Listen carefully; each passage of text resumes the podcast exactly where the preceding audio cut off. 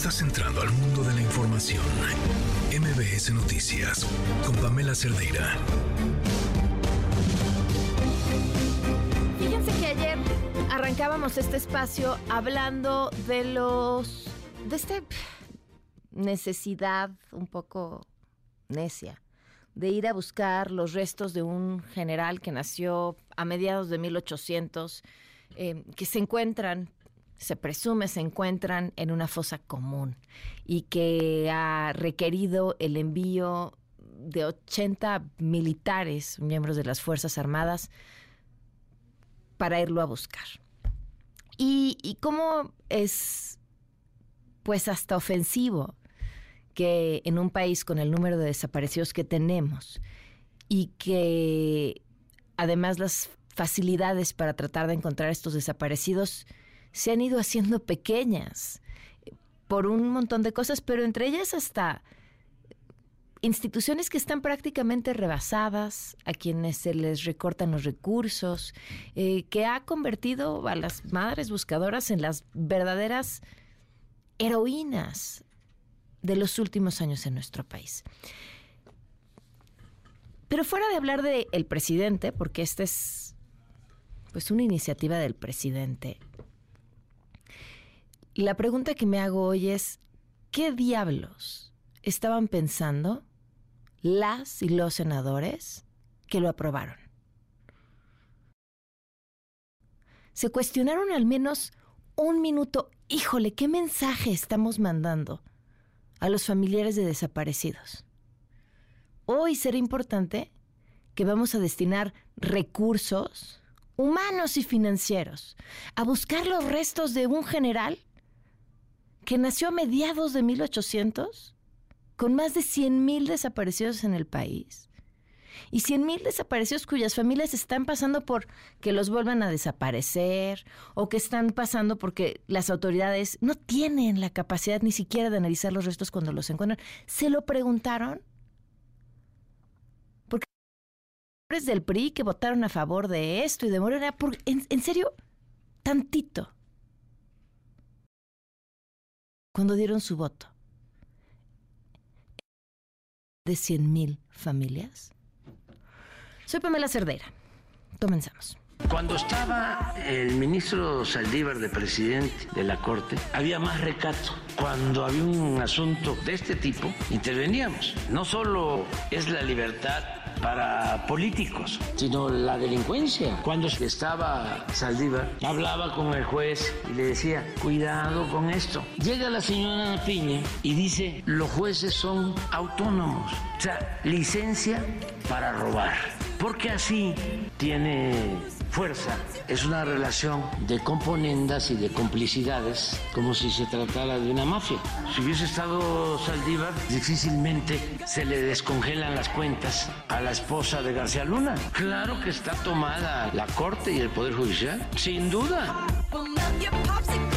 Hoy Emilio Lozoya está libre porque nos hizo una investigación apegada a derecho y obviamente es un juez tiene que darle la libertad obligado porque pues la prisión preventiva oficiosa se tiene que justificar y me supongo que la fiscalía no la justificó. Quedará como un caso de impunidad. Seguramente Emilio Lozoya en pocos años va a disfrutar de sus millones en libertad. Es brutal el nivel de corrupción que hay en la familia de López Obrador. Hoy sabemos que Pemex le dio dos contratos a los primos de los López Beltrán. Dos contratos multimillonarios. ¿Saben de cuánto es ya la cuenta de la corrupción del clan López Beltrán? Casi mil millones de pesos. Hipócritamente, quienes los liderazgos que convocaron y marcharon el domingo pasado en defensa de la democracia son los que están detrás de esta estrategia para tratar de alterar algo que saben que no pueden por la vía legal y democrática, la voluntad del pueblo de México.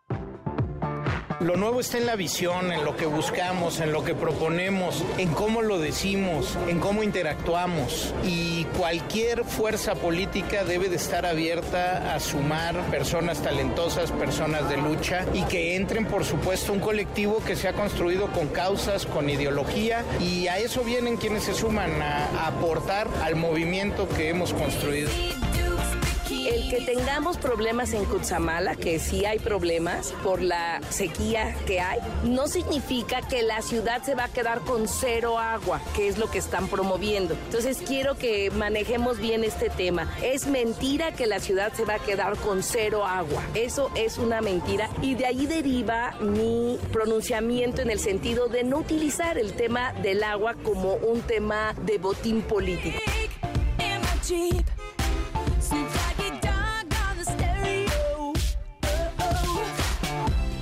Son las 4 de la tarde con 6 minutos. Continuamos en MBS Noticias. Gracias por estar con nosotros. El teléfono en cabina 5166125.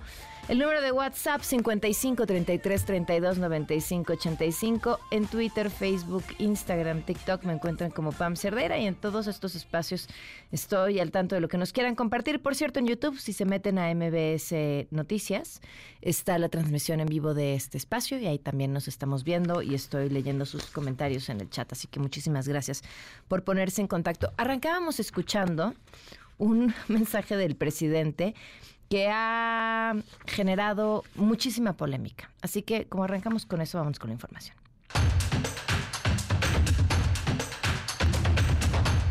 El presidente Andrés Manuel López Obrador reveló en su conferencia esta mañana que llegó a solicitar al exministro presidente de la Suprema Corte, Arturo Saldívar, modificar resoluciones de los jueces. O sea, dijo, vamos a escuchar las palabras y ahorita platicamos eso. Cuando estaba el ministro Saldívar de presidente de la Corte, había más recato. Todavía cuando había un asunto así, de ese tipo, de este tipo, nosotros respetuosamente interveníamos. Cuando se daban estos hechos, y estaba Saldívar, se hablaba con él y él podía, respetuoso de las autonomías, de los jueces, pero pensando en el interés general, pensando en la justicia, en proteger a los ciudadanos ante el crimen, hablaba con el juez y le decía, cuidado con esto. respetuoso, pero le hablaba y le decía, oye, no, cuidado. Lo, lo curioso Ah, yo ya no sé. Eh, es que da a pensar muchas cosas. Yo decía, ¿qué, clase de confesión es esa?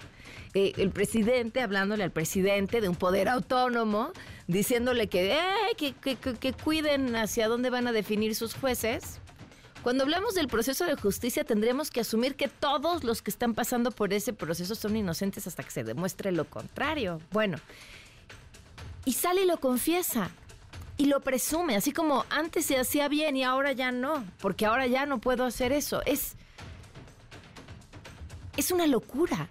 Eh, por eso no lo escucho y digo, es, es un descuido o, o ya es un caso de no importa lo que diga, o es sumamente astuto para retomar el control de la agenda. El coordinador de Morena en el Senado, Ricardo Monreal, dijo esto. No, no creo. No es, yo no lo creo. No, yo no creo. Yo creo que era una relación de conversación institucional y de colaboración entre los poderes. Yo creo que el presidente estableció una relación de coordinación con el Poder Judicial. Eso es lo que puedo decir. Y existe. ¿eh?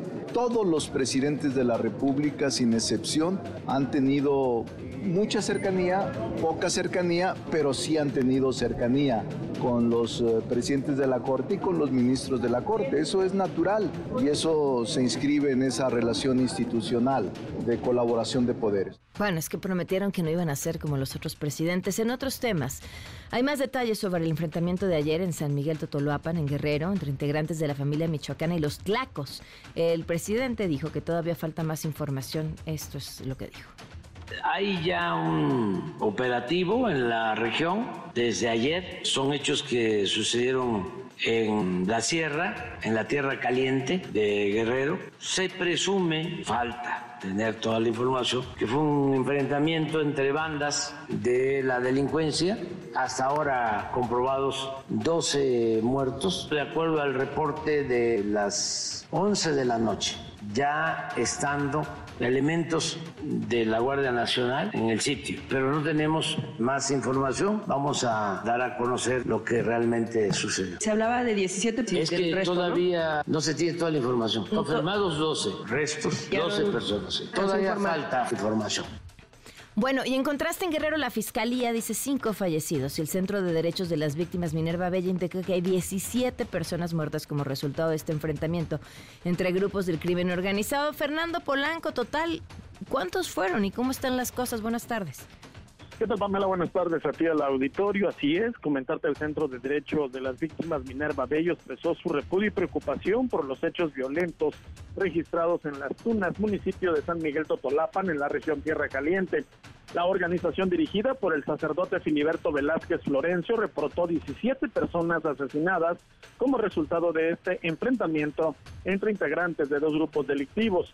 Esa cifra contrasta con la versión de la Fiscalía de Guerrero, la cual reportó en un comunicado cinco personas asesinadas cuyos restos fueron localizados calcinados, pero como ya lo has informado, por la mañana este miércoles el presidente Andrés Manuel López Obrador confirmó la muerte de 12 personas en la sierra de San Miguel Totolapan con base a un reporte que recibió ayer martes a las 11 de la noche. El enfrentamiento se conoció la mañana de ayer martes mediante videos que circularon en redes sociales. Hasta esta tarde comentarte ninguna autoridad estatal se ha pronunciado al respecto o ha actualizado las cifras, pero el Centro de Derechos de las Víctimas Minerva Bello consideró que este nuevo hecho se suma al clima de violencia generalizada en Guerrero en medio de una fuerte crisis de seguridad. Demandó también la instalación de una base de operaciones mixtas de inmediato que disuada las confrontaciones entre grupos delictivos. Mi reporte, Pamela. Gracias, buenas tardes, Fernando. Muy buenas tardes. En Guerrero también los manifestantes afectados por el huracán liberaron ya la costera Miguel Alemán después de 35 horas de bloqueo y siguen sin rescatarse las más de 1.200 embarcaciones que quedaron hundidas. Eduardo Guzmán tiene la información. Te escuchamos, Eduardo. Buenas tardes. Buenas tardes, Pamela. Efectivamente, a este tema se refirió el presidente de la cooperativa del Paseo del Pescador en Acapulco, Alejandro Martínez Sidney, quien aseguró que a cuatro meses del huracán Otis, el sector náutico, sus propietarios de las embarcaciones de recreo, de pesca deportiva y también privadas, pues no han contado con los apoyos adecuados para rescatar y recuperar sus embarcaciones que aún siguen en las profundidades de la bahía de Santa Lucía. Mencionó que se estima que hay más que hay más o menos de 1.200 embarcaciones en el fondo del mar, contaminando pues estas, estas aguas del puerto de Acapulco y deteriorándose día con día, por lo que piden al presidente Andrés Manuel López Obrador ayuda inmediata para resolver este grave problema de contaminación. Es lo que dijo. A cuatro meses del huracán Otis tenemos más de 1.200 embarcaciones hundidas, contaminando todos los días la bahía de Acapulco, ya que estas embarcaciones se hundieron con los tanques llenos de combustible, diésel y gasolina, aparte las baterías que se utilizan para el sistema eléctrico. Estos cuatro meses han sido un viacrucis para propietarios y dueños de embarcaciones de recreo, pesca deportiva que daban un servicio turístico en la bahía de Acapulco, ya que los altos costos para poder recuperar estas embarcaciones porque se requiere de equipamiento altamente sofisticado.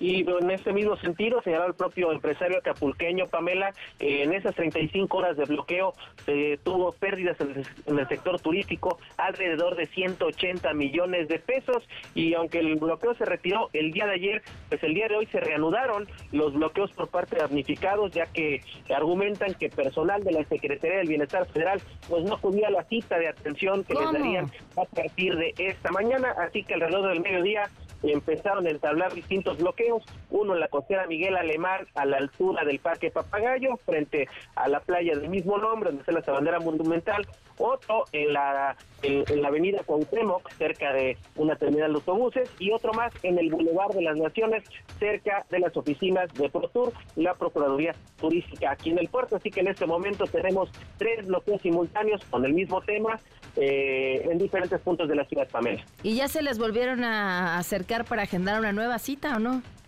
en eso están, en eso están. El, problema es que también a todos eh, a todo el grupo de personas que estuvieron bloqueando, pues se sumó gente que no acudió a los bloqueos, pero que pues también quieren ser atendidas, así que hay una multitud de gente bloqueando las diferentes arterias de Acapulco, Pamela. Increíble. Muchísimas gracias. Buenas tardes, Eduardo. Buenas tardes.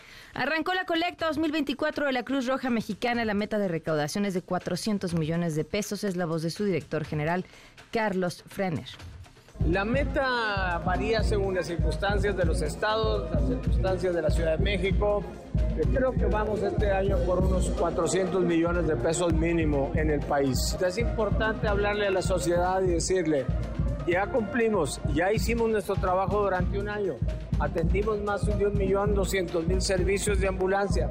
Atendimos a mucha gente. Llevamos ayuda humanitaria a todas partes. Ahora le toca a la sociedad respondernos.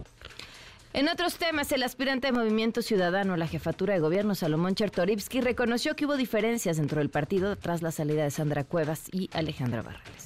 Patricia Mercado sigue siendo candidata a una diputación federal con Movimiento Ciudadano, sigue siendo parte de Movimiento Ciudadano, es mi compañera de muchas batallas. Con Patricia juntos iniciamos en el 2014 la lucha por el incremento del salario mínimo que es hoy una realidad y muchas más batallas por la dignidad en lo laboral. Estoy seguro que seguiremos dando nuevas batallas y lo mejor de una fuerza política nueva que quiera ser nueva es en donde se vale disentir y la diferencia o las diferencias se resuelven con respeto, con buena escucha para llegar a buen puerto. Fíjense que eso, tras la llegada de Sandra Cuevas eh, y de Alejandra Barrales, eh, pensaba, a ver, eh, si hay algo interesante de esta etapa del proceso electoral, cuando comenzamos a ver cómo se mueven de un lado al otro, cuántos priistas se van a Morena, cuántos de quién sabe dónde se van a Movimiento Ciudadano, o se van al Verde, o se van a la Alianza es que auténticamente vale gorro en el partido que estén. Y que lo que buscan es un pedazo de poder. Todos se salvan poquititos, poquititos, con congruencia, eh, con, con, ideales. El resto es pues el partido, un espacio para conseguir un fin y ese fin pues es estar en una posición de poder. Da igual para casi todos desde qué lugar eh, lo encuentren o logren tenerlo. Y para los partidos, o sea, desde los partidos, esta institución llamados partidos, también les vale gorro. Es quien les pueda traer más votos, es quien pueda pagar más por una candidatura, es quien les pueda dar más cosas, quien les pueda dar beneficios y ya. Los ideales, los valores, eso se guardan para el discurso. Entonces, lo que me parece que es durísimo desde la ciudadanía es, ok, amigos, démonos cuenta eso es lo que hay, en todos lados. Con eso tenemos para trabajar y votar. Qué cosa, ¿no? No está fácil. Por otro lado, la bandera de Morena, también por la jefatura de gobierno, Clara Brugada, aseguró que la falta de agua se está usando por los otros candidatos con fines electorales. El que tengamos problemas en Cutzamala, que sí hay problemas por la sequía que hay, no significa que la ciudad se va a quedar con cero agua, que es lo que están promoviendo. Entonces quiero que manejemos bien este tema. Es mentira que la ciudad se va a quedar con cero agua. Eso es una mentira y de ahí deriva mi pronunciamiento en el sentido de no utilizar el tema del agua como un tema de botín político. Bueno, y es que el, el, candidato de la coalición va por la Ciudad de México, Santiago Taboada, llamó al jefe de gobierno Martí Batres a consultar a la gente de Iztapalapa para que vea que no son fake news, como dijo ayer, el tema de la falta de agua. Que le pregunte a la gente en Iztapalapa si es una fake news, que cuando abre la llave no hay, no hay agua. O dos, a las escuelas que están regresando ahorita los niños porque no hay agua. O que le pregunte a la gente cómo van con las pipas. Que le pregunte a esa gente de esta ciudad que está comprando pipas, que están más caras, si es verdad una fake news. Simple y sencillamente ellos creen que, que diciéndolo en la mañanera van a borrar sus ineptitudes. Bueno, y ojo a esto, Morena llevó a cabo el sorteo para definir a sus candidatos plurinominales al Congreso. ¿Quiénes van por el fuero, Nora? Cuéntanos, buenas tardes.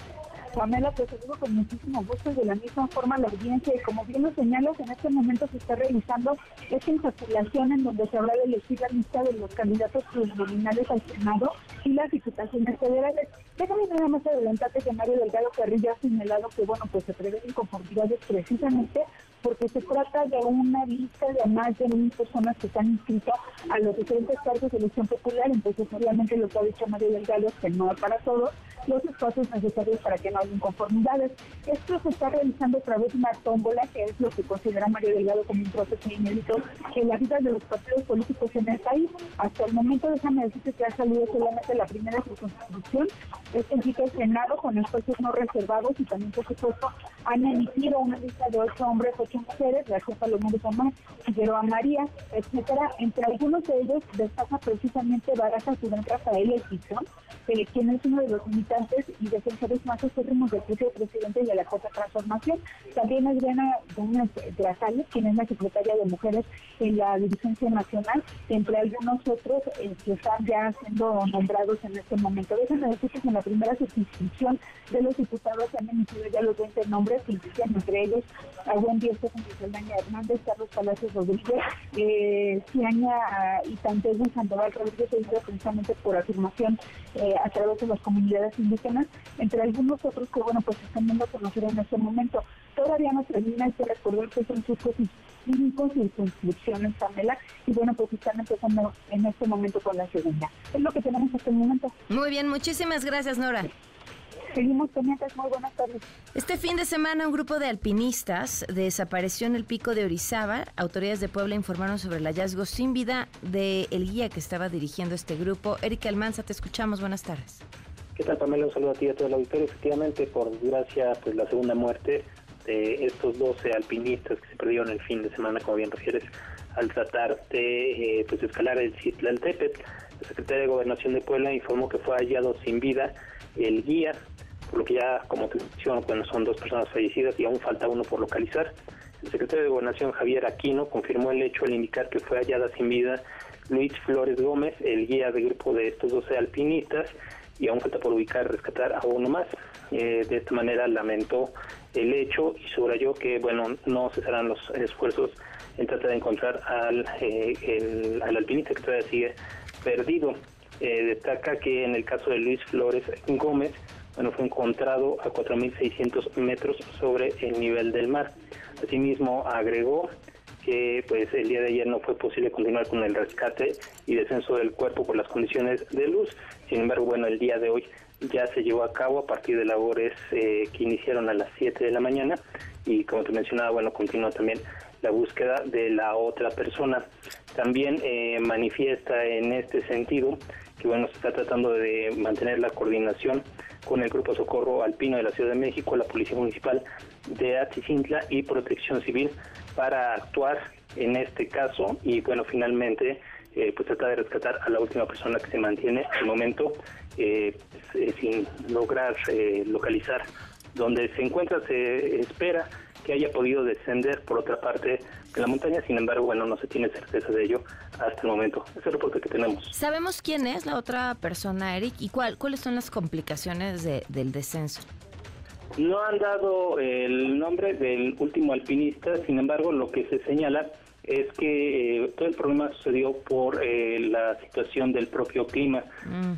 al momento de eh, estar llevando a cabo justamente esta expedición, pues el, según reportan los sobrevivientes, empezó a, darse una nevada muy fuerte en esta parte y eso fue lo que hizo que perdieran la dirección que tenían planeada originalmente y a partir de ello, bueno, se refugiaron y pues muchos de ellos fueron los que lograron eh, pues, en un grupo mantenerse, pero los demás quedaron perdidos. Eh, lo que menciona la autoridad en este sentido es que pues lo que se espera es que debido a que pues si es gente que tiene experiencia en este tipo de acciones, que haya encontrado algún refugio y posteriormente pues eh, haya buscado descender, pero pues tampoco se tiene certeza de ello hasta el momento, Comela. Híjole, ojalá así sea. Muchísimas gracias, Eric. Buenas tardes. De vuelta a la mañanera de hoy, el presidente habló sobre la prisión domiciliaria del Emilio Lozoya. Pues va la fiscalía a atender este asunto. Jueces decidieron que en vez de que esté en la cárcel el exdirector de Pemex, lleve su juicio en su casa. Sostienen que no hay ningún riesgo de que escape. La fiscalía seguramente va a apelar si es que lo puede hacer. No, sí hay muchas pruebas, pero el Poder Judicial está en un plan de otorgar perdones. ¿Se consideraría que no pudieran tener un triunfo con el caso Lozoya? Claro, porque el Poder Judicial está completamente entregado al bloque conservador. No veo que las cosas en el Poder Judicial mejoren. El coordinador de Morena en la Cámara mm, Alta, Ricardo Monreal, afirmó que la Fiscalía debería revisar sus métodos. Es muy extraño que a últimas fechas los eh, presuntos criminales todos salgan libres y eso me parece muy delicado porque finalmente es la sociedad la que sufre cuando se liberan presuntos responsables en crimen organizado, en delincuencia organizada o en delitos de cuello blanco. Es muy grave que no haya sino impunidad provocada y generada por la propia Corte. Son las 4.26. Quédate en MBS Noticias con Pamela Cerdeira. En un momento regresamos. Estás escuchando MBS Noticias con Pamela Cerdeira. Son las 4 de la tarde con 29 minutos. Seguimos en MBS Noticias. Eh, hablamos muchas veces de lo complicado que es el ejercicio del periodismo en el país, eh, sobre todo en los estados donde la violencia es brutal. En los últimos seis años ha cobrado más víctimas que ningún otro sexenio en su historia. Y nos acompaña eh, el periodista Andrés Salas, director del portal de noticias de Cuautla, quien fue víctima hace unos días de un ataque armado en su contra. ¿Cómo estás? Muy buenas tardes. Omeda, qué gusto saludarte. Muy buenas tardes. ¿Cómo estás?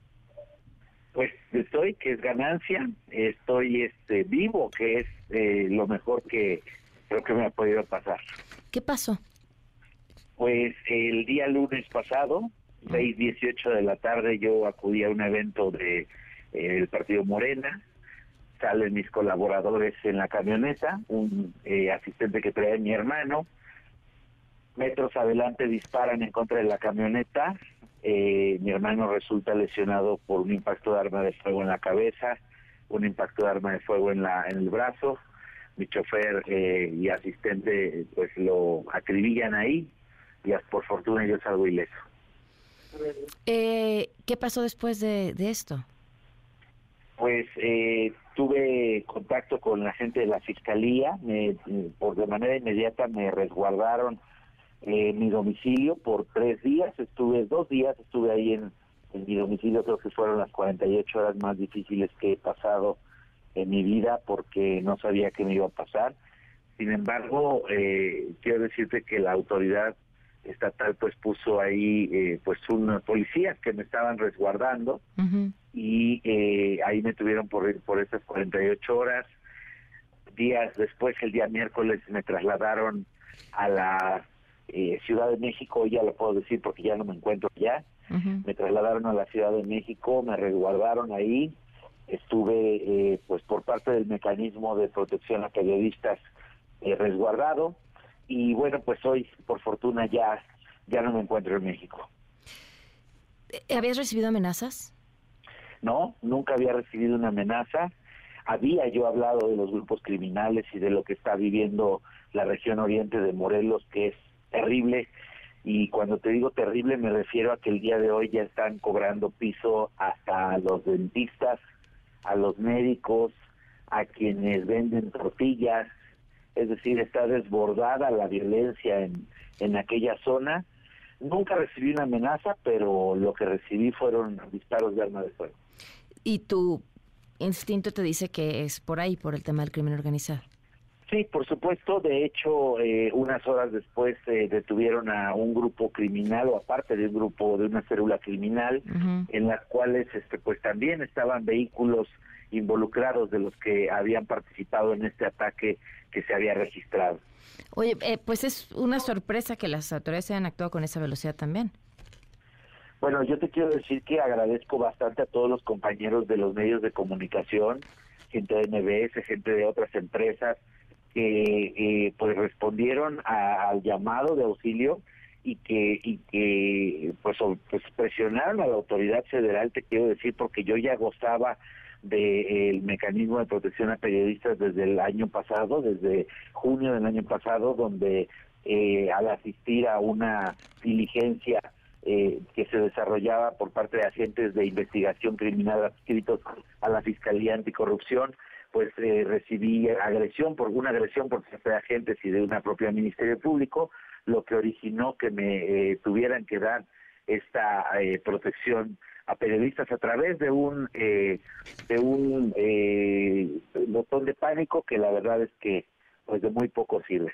Justo era lo que te iba a preguntar, ¿qué tipo de protección tienes? Si el, botón de pánico lo traías contigo en el momento, porque sirve para mandar una señal de alerta a las autoridades, pero ¿cuánto tardaron en llegar después de esto? Pues bueno, el, es que el, botón de alerta no, no solamente será la alerta directa, tienes que apretar el botón, después de apretar el botón te llama una operadora, esta operadora te dice si estás bien, qué necesitas, te pide una, una clave, una contraseña que solamente la sabe la persona que trae este botón y, y pues de ahí te dice que te va a mandar ayuda. Es decir, es como marcar el 911. Claro, es absurdo. ¿Qué, ¿qué, qué, piensas hacer en medio de esta situación? Dices, bueno, estoy agradecido, estoy vivo, pero ya no estoy en México. Y, y, luego, ¿qué sigue? ¿Y qué, ¿Y qué sigue cuando alguien tiene que dejar de hacer su trabajo porque esa es la forma en la que te sacan de ahí. Bueno, mm, yo te quiero decir que, que soy director de noticias de Coldplay y esto también, eh, pues formo parte de la directiva y de la sociedad de este medio de comunicación que fundamos hace siete años y hoy somos diez familias las que comemos de ese medio y hoy somos diez este, colaboradores, eh, reporteros que, que participamos y pues no se puede quedar así. En un primer momento yo pensaba en no salir, en no irme, pero pues lo único que iba a ocasionar pues era que me mataran. Entonces, eh, pues decidí aceptar el poder eh, salir de, del país y bueno, te quiero decir que las nuevas tecnologías hoy han hecho o han generado la posibilidad de trabajar a distancia. Yo eh, ya empecé a trabajar, ya empecé a escribir y ya empecé a generar las condiciones para poder seguir trabajando en, en el medio. Sin embargo, bueno, pues es más difícil, por supuesto, pero pues nada es imposible para los que nos apasiona este maravilloso trabajo del periodismo. Pues Andrés, te agradezco mucho que nos hayas tomado la llamada.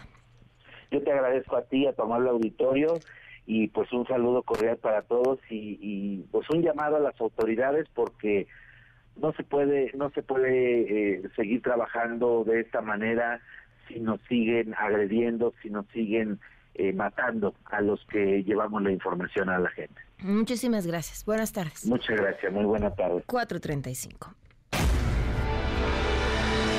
Quédate en MBS Noticias con Pamela Cerdeira. En un momento regresamos. Estás escuchando MBS Noticias con Pamela Cerdeira.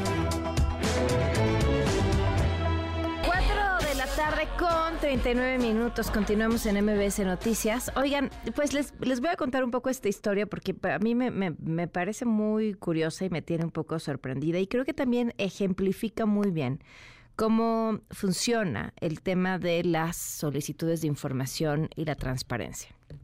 Hace ya algunos meses hice una solicitud de información a la COFEPRIS pidiendo datos sobre un proceso de aprobación de una vacuna. Y me respondieron y me mandaron un documento que era prácticamente ilegible. Cuando tú pides algún documento por transparencia, a veces por razones de eh, protección de datos personales y demás, hay cosas de este documento que, se borran o que se tachan para que no las puedas ver, lo cual, bueno, pues en muchos casos hace sentido. Pero aquí lo raro era que había cosas que, que, habían quitado, que no tenían por qué haber quitado, que no se justificaba. Y había otras que hagan de cuenta que parecía que hubieran sacado una copia fotostática con una fotocopiadora a la que se le está acabando la tinta, el toner, y luego esas copias que eran ilegibles las convierten en un documento en PDF y eso es lo que mandan. Entonces algo donde no se puede leer casi nada, eh, la mitad es prácticamente ilegible y luego datos que son relevantes resulta que los quitan a propósito. Cuando uno hace una solicitud de información y la dependencia te niega esa información o, como fue mi caso, te la da, pero no la puedes leer o no la puedes entender, o la información no es completa, o no es lo que pediste. Entonces uno así toca la puerta del INAI y empieza un recurso de revisión. Y le dice al INAI, oye, INAI, yo pedí esto y la dependencia me respondió esto y no, no está cumpliendo con mi derecho a la información.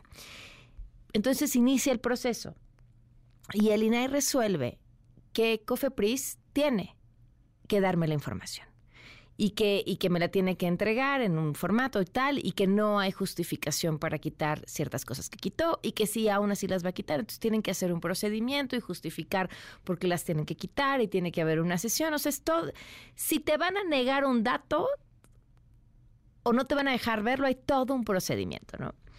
Y entonces, es que esto, esto es lo que es curioso y es lo que, lo que les quiero platicar, porque a mí nunca me había tocado una respuesta así. Cofepris responde y dice a esta respuesta del INAI que bueno, o sea que sí me va a dar la información, pero que mejor vaya yo a sus oficinas a verla.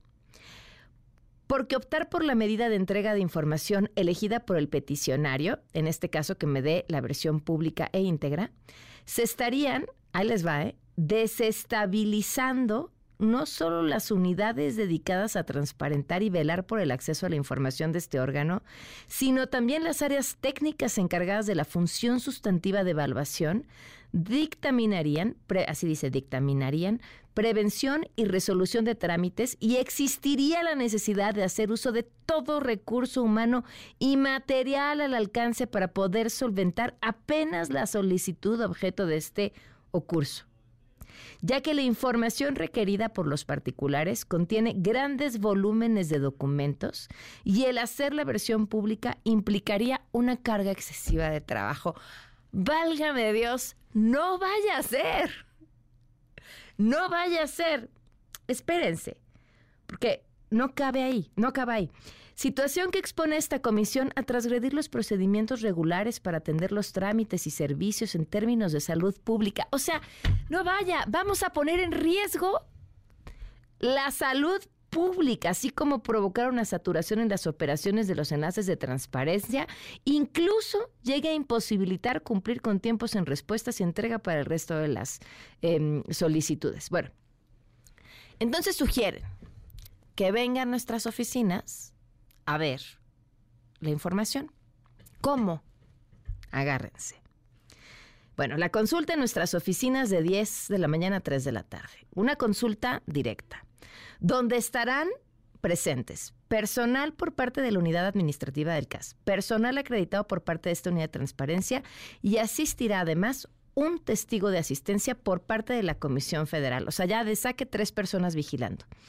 Eh, Dado que la información que se pondrá a vista del solicitante es considerada confidencial, solo podrá asistir una persona a la consulta directa sin acreditar interés alguno. 4. Durante la consulta, el peticionario tiene estrictamente prohibido hacer anotaciones en el expediente, bueno, en el expediente suena lógico, o en cualquier medio que le permita hacer anotaciones sacar fotografías, videos, hacer uso del teléfono celular, aparatos de cómputo o cualquier otro medio electrónico que permita hacer reproducción total o parcial del expediente. Y así sigue. Ni un lápiz. Ni un lápiz y una hojita. Bueno, el asunto no termina aquí, pero, pero esta respuesta, de verdad, en quienes presumen de transparencia, me parece, cuando menos, ridículo. 444. Pues miren, par de funados. Eh, la primera es Ochil Galvez, porque la agarraron, eh, eh, está en el presidio y se saca el chicle, al parecer siempre trae uno, y lo pega debajo de la silla y está grabado en video y pues sí, la imagen es pues desafortunada cuando decirlo menos. Vamos a ver si sus equipos de campaña logran darle la vuelta a esta. Y la otra, esta, pues estas palabras del presidente que les comentábamos al inicio de este espacio, que han generado eh, muchísimas críticas, porque es el presidente prácticamente aceptando que le hablaba al entonces ministro presidente Arturo Saldívar para incidir respetuosamente en las decisiones que tomaran los jueces, cuando, claro, se tratara de un bien mayor porque eran delincuentes, pero insisto, ante el sistema de justicia, pues tendría que preservarse la presunción de inocencia. Y este es, este es un baile de dos, ¿eh? es un baile de dos, sí, jueces que hagan bien su trabajo y fiscalías que hagan bien su trabajo. Y una presidencia que no se mete en el trabajo de ninguno de los dos. Esto fue lo que dijo. Cuando estaba el ministro Saldívar de presidente de la Corte, había más recato. Todavía cuando había un asunto así, de ese tipo, de este tipo, nosotros respetuosamente interveníamos. Cuando se daban estos hechos y estaba Saldívar, se hablaba con él y él podía, respetuoso de las autonomías, de los jueces, pero pensando en el interés general, pensando en la justicia, en proteger a los ciudadanos ante el crimen, hablaba con el juez y le decía, cuidado con esto. Hemos platicado sobre este grupo de 80 miembros de la Secretaría de la Defensa para encontrar los restos de un general desaparecido, un general que nació a mediados de 1800, cuyos restos posiblemente o fueron rastreados hasta una fosa común, que casi 200 años después, pues qué podría quedar de ellos. Pero independientemente del qué podría quedar de ellos, ¿cuánto le cuesta a México un enviar 80 eh, militares en, tiempo y en recursos a buscar los restos de un general en medio de una situación durísima y dolorosísima de personas desaparecidas para las que ahí sí no hay recursos. No hay recursos suficientes para buscarlas, ni para sacar todos los huesos de las fosas clandestinas, ni para identificarlos. Nos acompaña Lucy Díaz, Genao, directora del colectivo Solecito de Veracruz. Gracias por acompañarnos, Lucy. Buenas tardes. Buenas tardes, Pamela. Buenas tardes a tu auditorio también. Eh, sí, para las personas que leemos esta información nos pasa que pasa de lo, de lo ridículo a lo indignante. ¿Qué pueden pensar ustedes quienes están buscando a sus familiares? Bueno, es algo, a mí me, me, llama mucho la atención varias cosas, ¿no? Del tema, ¿no? Como desaparecido se supone, o también es una de, la, de las, digamos, de, los axiomas que hay que buscarlo. Eso yo no, no me aparto de que si tienen interés en encontrarlo, deben de buscarlo también, o sea, eh, pero no tiene que ser una comitiva de ese tamaño. Aparte, hay el tema, como tú decías, ¿no? De tanto, eh, tantos años que tendrán ellos con quién hacer los, las comparativas, etcétera, etcétera. Eh, y, no es tan sencillo encontrar ADN en un cuerpo de esa, de esa temporalidad, ¿no? Y aparte una fosa común. Hay muchas, muchas este, incógnitas en este asunto. Eh, la otra, que a mí me gustaría saber por qué el Congreso lo aprobó. Eso creo, eso creo que es la principal pregunta. Sí, claro, o sea, el Congreso aprobando esto es lo que a mí me suena más descabellado de todo. Porque que pase que una persona lo decida y que esté, que sea una idea pues caprichosa, es una cosa, y otra que todo un Congreso lo avale, esa es otra. Es algo inaudito. En el caso de nosotras, nosotros tenemos prácticamente, eh, de los hallazgos que tenemos, hemos, eh, se han identificado unos 40, son casi 400 cuerpos que nosotros, llamamos tesoros y no se ha podido avanzar en esas identificaciones. O sea, de 400, si tú identificas 40, estás hablando de prácticamente un 10%. Eh, y, entonces, bueno, eh, eh, porque no son números exactos, son como 37 por ahí que se han identificado. ¿Por qué no invertirle algo de todo ese recurso a las identificaciones, por ejemplo. O por ejemplo también a la misma búsqueda. Nosotros tenemos búsqueda, nosotros nos compramos los equipos, nosotras compramos sierras para poder quitar las raíces, porque a veces las raíces envuelven los cuerpos. Mira lo que nosotros nos tenemos que enfrentar. Eh, compramos bombas para retirar el agua de los lugares donde hay mucho, eh, se transmina mucho el agua, etcétera. Entonces, en esto del soldado que quedó por allá, yo creo, sí, pueden mandar una comitiva de dos o tres personas que hagan allá un, eh, un acuerdo con alguien de, porque hay muchas, hay cosas que sí creo que merecen, o sea, hay eh, situaciones que creo que merecen. Eh, no solamente él, también está García Lorca, que, Lorca, que está desaparecido de la guerra española de la República.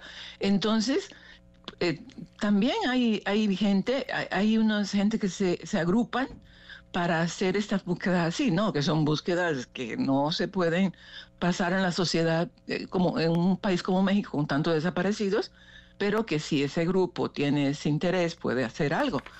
Y yo creo que, que de, todo esto, lo que nos tienen que dar la razón de qué fue lo que motivó esto, porque toda una comitiva de ese tamaño parecería que fueran a buscarlo más bien con vida, no sin vida.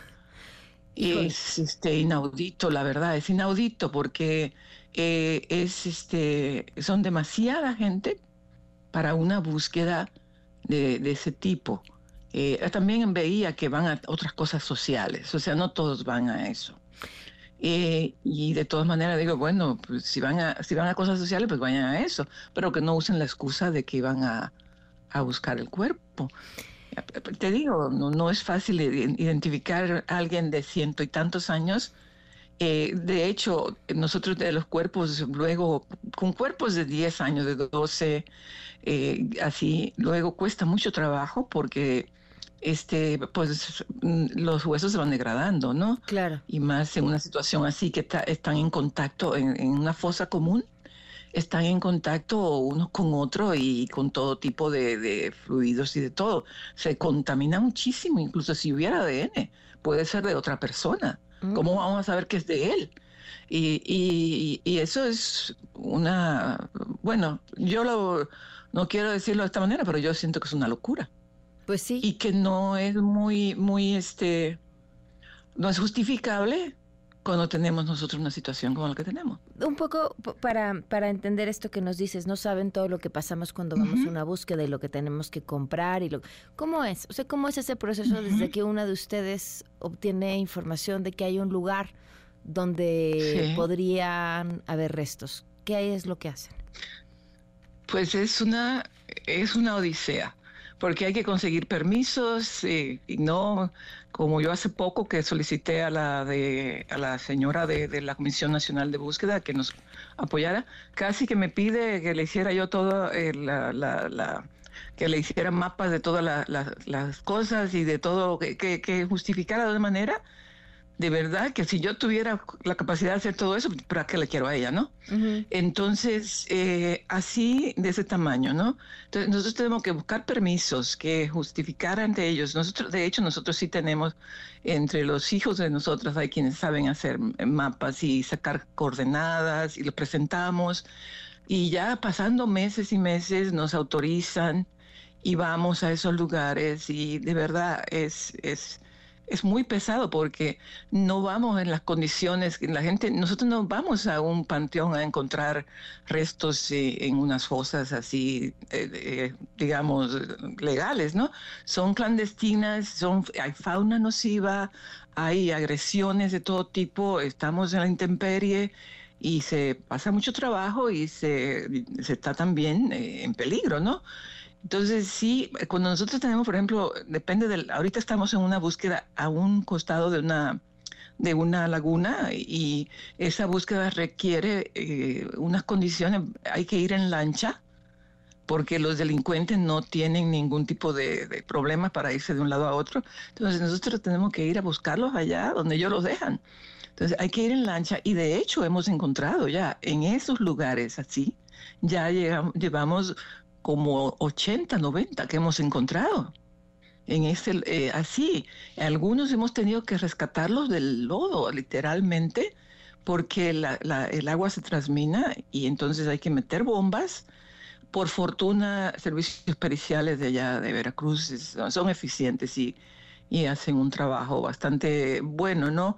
Y, nosotras nos tenemos que enfrentar a eso. Nosotros somos las que hacemos las localizaciones el equipo de nosotros hacemos las localizaciones, porque no, este, las autoridades después que ya uno localiza, entonces ellos ellos entran, ¿no? Claro. Y, y, así, así le hacemos. Entonces sí hay mucho protocolo, que todo van en contra de las buscadoras. Y, y, este, y cosas que nosotras, nosotras, este, por ejemplo, en el colectivo Solecito, con nuestros recursos, que hacemos muchísimas acciones para conseguirlos. Hacemos bingos, hacemos rifas, hacemos venta de ropa usada, todo eso hacemos. Y, y este, con eso compramos los equipos. Vieras la cantidad de cosas, desbrozadoras, soldadoras, todo eso necesitamos. y, y, tú vas a gastarte no sé cuánto para ir a, a, a Panamá. Y pues yo creo que, que no, no, no estamos en el mismo país. Exacto. Híjole, pues te agradezco muchísimo, Lucy, que, que nos hayas acompañado con tu opinión. Me, me, me, hiciste ver algo que, que, no tenía en mente y que me parece que en medio de lo difícil que debe ser todo para ustedes. O sea, no todo, todo, todo, todo, todo, todo, para ustedes. Y, y, eh, a sabiendas de que no tenemos opción. No, claro, pero, pero, pero me hiciste ver una cosa que, que no había pensado y que además me, me parece sorprendente como dentro de tu corazón y las buscadoras, eh, esta generosidad de decir eh, es contradictorio porque sí creemos que todos deben ser buscados y eso es, eso es fuertísimo. Muchísimas gracias. Sí, sí, sí. Bueno, muchísimas gracias a ti y a tu auditorio. Un abrazo. gracias. Un abrazo. A ver, nada más aquí, el documento que mandó el presidente del Senado para que fuera aprobado es única y exclusivamente para ayudar, y además a la Comisión Nacional de Búsqueda, para que apoyen a la Comisión Nacional de Búsqueda para tratar de encontrar eh, los restos, dicen los trabajos de excavación arqueológica realizarse en Isla de Bocas del Toro, en Panamá. Nada más, ahí está. Ahorita les compartimos la imagen, pero votaron a favor, aquí tengo el número, 49 senadores, en contra 14 y 12 se abstuvieron. 49, 49 le tienen que dar una explicación a las familias de los buscadores, a las, a las buscadoras. 4,58. Quédate en MBS Noticias con Pamela Cerdeira. En un momento regresamos. Estás escuchando MBS Noticias con Pamela Cerdeira. ¿Ya nos estamos preparando para el viernes o qué? Ya empezamos con el punchis punchis. Kenia, ¿sabes qué quiere decir punchis punchis? ¿Sí sabes qué quiere decir? Ah, ok. Kenia es la más joven de este equipo. ¿Cuántos años tienes, Kenia? 21, tiene 21 años y nos enseña muchas cosas. Nos enseña a usar Instagram, por ejemplo. este, muy bien, qué bueno que cuando dije mi término punchis punchis, este, no sé si es tu amplia cultura pop o no, no sonaba tan desentonado. ok, está bien. Oigan, a ver, hablábamos del Senado. Eh, digo nada más para tenerlos ahí a mano, ¿no?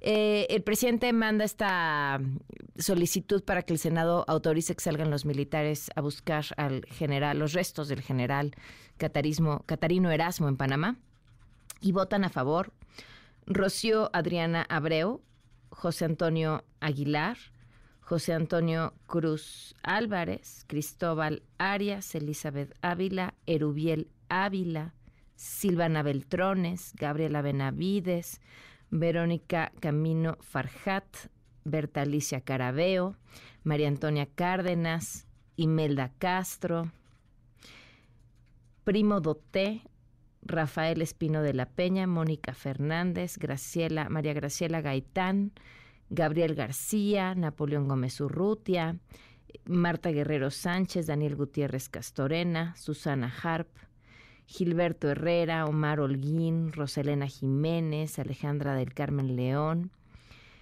eh, Nubia Mayorga, Casimiro Méndez, Lucy Mesa, Marta Lucía Micher, Ricardo Monreal, José Narro, Luis David Ortiz, Aníbal Ostoa, Joel Padilla, Ernesto Pérez Astorga, el papá Checo Pérez también, eh, Ana Lilia Rivera, Eunice Renata Romo, Nestora Salgado, Nancy Guadalupe Sánchez, Olga Sánchez Cordero, eh, Gloria Sánchez, Jesús Trasviña, Lilia Margarita Valdés, Griselda Valencia, eh, Antares Vázquez, Ricardo Velázquez, Freida Villegas y Rogelio Israel Zamora. Ellos le deben una explicación, ellos y ellas, a las familias de los desaparecidos. 5 con 3. Quédate en MBS Noticias con Pamela Cerdeira. En un momento regresamos. Estás escuchando MBS Noticias con Pamela Cerdeira. 5 de la tarde con 6 minutos. Ya casi es viernes. Bueno, aquí ya lo sentimos. El teléfono en cabina 5166125, el número de WhatsApp 55 33 32 95 85, en Twitter, Facebook, Instagram, TikTok, me encuentran como Pam Cerdera. En, en una estación de radio, y más en un grupo como este, donde hay varias estaciones de radio, uno ve muchas cosas. Estoy aquí transmitiendo ante ustedes, eh, pero hay un cristal donde está eh, todo el equipo de producción y otro cristal donde vemos el pasillo y entonces va y viene la gente que va a estas entrevistas, a este espacio o alguna de las estaciones hermanas y entonces vemos de repente eh, pasan, eh, no sé, un deportista, una cantante, algún personaje de la política, un youtuber, un conductor, de repente es muy divertido porque de repente pasa alguien disfrazado de payaso o de repente pasa cositas. Y, miren que hemos visto pasar gente, pero cuando pasó cositas, me quedé sin equipo de producción. Hasta sin operador me quedé. Se pararon todos a tomarse una foto con cositas. No, no, no, que el futbolista, no, no, cositas, todo se así. Entonces pasa, pero hoy hay, veo de ese lado eh, gente con atuendos medievales y vienen a este espacio. Eso es lo más interesante de todo. Ya les platicaremos de qué es. Vámonos con la información. En Londres sigue el análisis de lo que será el futuro del fundador de Wikileaks, Julian Assange. Está en juego su extradición a Estados Unidos, donde la justicia lo espera, acusándolo de espionaje y filtración masiva de documentos altamente confidenciales. Desde México, activistas se manifestaron hoy en la Embajada Británica para exigir su liberación. En otros asuntos, arrancaron en la Cámara de Diputados los foros para analizar las reformas constitucionales enviadas por el presidente. Ya, desde ya, la bancada de Movimiento Ciudadano dijo que no va a participar en esta que considero es una simulación. Alberto Zamora, cuéntanos, buenas tardes. ¿Qué tal? Muy buenas tardes. Así es, en la Cámara de Diputados ya iniciaron finalmente estos diálogos nacionales para analizar las reformas constitucionales que propuso el presidente Andrés Manuel López Obrador y dicen que también van a analizar las que están promoviendo los grupos parlamentarios. En la inauguración de estos trabajos quedaron de manifiesto ya pues las diferencias que existen entre las bancadas sobre el futuro de este ejercicio. Ya lo mencionabas, Braulio López, el coordinador de Movimiento Ciudadano, dijo que se trata de una simulación, por lo tanto su partido no va a avalar este ejercicio al criticar a la oposición tradicional por prestarse a este asunto de estar analizando estas reformas que propuso el presidente. Escuchemos. Movimiento Ciudadano no quiere participar, no va a participar en los diálogos de la simulación. Si tienen verdadero interés en aprobar la agenda de derechos sociales, aquí estamos para discutir y votar. Si quieren hacer un show para sacar raja política, para confrontar más a la sociedad y hacer propaganda electoral con los derechos sociales, no cuentan con nosotros. Estos temas han sido prioridad siempre. Qué casualidad que solo ya cerca de la campaña electoral se vuelvan prioridad. Y bueno, por su parte, Gerardo Fernández Noroña, a nombre del Partido del Trabajo, él defiende la validez de las propuestas enviadas por el presidente y de paso, pues hizo una crítica muy a su estilo a Movimiento Ciudadano. Escuchemos. A pesar de que en la Junta de Coordinación Política todos los grupos parlamentarios pueden presentar y enriquecer esta agenda, Movimiento Alcoholizado ya dijo que no participa, aunque sí participa. Aquí está presente, descalifica, pero a la vez dice que no participará. Y miren cómo es las cosas, porque que consten actas que yo no empecé. Y bueno, en su turno, eh, Ignacio Mier, él es el coordinador de Morena, el grupo eh, mayoritario, él dice que se van a incorporar también las iniciativas que están promoviendo todos los grupos parlamentarios, no solamente lo que ha planteado el presidente, que son 20 iniciativas. Aquí sus palabras. Y por eso vamos a incorporar todas las iniciativas de todos los grupos parlamentarios. Y lo vamos a hacer de cara a la nación. Y no es simulacro. Simulacro y disimulo es encerrarse en un cubículo con la dirigencia y ver qué es lo que nos conviene electoralmente hacer y qué no hacer. Y construir a partir de lo que parecería una contradicción sustantiva. El Parlamento es el espacio para hablar, para hablar, no para esconderse. Y bueno, la Junta de Coordinación Política ya informó que se han reunido más de 50 iniciativas, las 20 del Ejecutivo y 30 más de los distintos grupos parlamentarios que van a ser discutidos a partir de hoy y hasta el día 15 de abril. Pamela, mi reporte. Bueno, gracias Alberto, se va a poner interesante. Gracias, buenas tardes. Y a ver, al menos desde el punto de vista informativo, pero sí ves una especie de simulacro porque en realidad difícilmente van a pasar. Y pues sí, podría llamarse el ejercicio de simulación hoy, simulacro, para después del proceso electoral. Desde el Senado, la integrante del PAN, Kenia López Rabadán, advirtió que presentarán una denuncia por los contratos millonarios que presuntamente recibieron de Pemex familiares del presidente Andrés Manuel López Obrador. Vamos a presentar una denuncia penal ante la Fiscalía General de la República porque estos 190 millones de pesos dados a los primos de los López Beltrán, por supuesto que configuran delitos. Tráfico de influencias. Concluya. Cohecho. Lavado de dinero. En Zacatecas, un grupo de soldados fueron agredidos a balazos en el municipio de Cuauhtémoc, al sur de la entidad, mientras llevaban a cabo patrullajes en la zona. El saldo un soldado herido. Y escuchen este dato, México, el país con mayor cantidad de ciudades violentas del mundo. Pero vamos bien, René Cruz, te escuchamos. Buenas tardes. Así es, Pamela, es lo que dice el gobierno federal y la secretaria de Seguridad y Protección Ciudadana, Rosa Isela Rodríguez, que pues la estrategia de seguridad está eh, dando resultados y a pesar de eso, Pamela, pues México se mantiene como el país que concentra el mayor número de ciudades más violentas del mundo. Esto de acuerdo con el ranking elaborado por el Consejo Ciudadano para la Seguridad Pública y la Justicia Penal, en donde se destaca que de las 50 ciudades más violentas, 16 se ubican en México, siendo Colima la que por segundo año consecutivo ocupa el primer lugar de la lista. José Antonio Ortega Sánchez, titular del Consejo Ciudadano, destacó que estos datos dan cuenta que esta estrategia de abrazos y no balazos, pues simple y sencillamente no está funcionando. Escuchemos. Abrazos para los delincuentes, para los homicidas, para los narcotraficantes y balazos para los ciudadanos. Abrazos, no balazos, no ha funcionado, ya tiene más de cinco años y lo que vemos son 16 de las 50 ciudades más violentas del mundo dentro de este horroroso ranking del que no quisiéramos que nuestras ciudades mexicanas estuvieran. Por su parte, Leonardo García Camarena, coordinador nacional de Misión Rescate México, advirtió que las consecuencias de esta estrategia fallida se verán reflejados en el proceso electoral. Así lo dijo.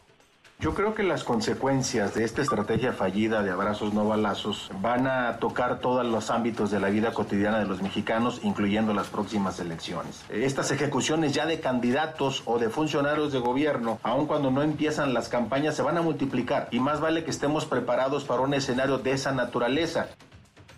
Y bueno, Pamela, de acuerdo con este ranking, las 16 ciudades más violentas de México son Colima, Zamora, Michoacán, Manzanillo, Tijuana, Zacatecas, Ciudad Juárez, Celaya, Cuernavaca, Acapulco, Uruapan, Irapuato, León, Chihuahua, Cancún, y Morelia. Pamela, el reporte que tengo. Muchas gracias, buenas tardes. Muy buenas tardes. Bueno, y ojo a esto, en Veracruz cinco agricultores desaparecieron después de haberse presentado una audiencia relacionada con unos terrenos. La historia la tiene Analicia Osorio Cabros. A la historia, Analicia, buenas tardes.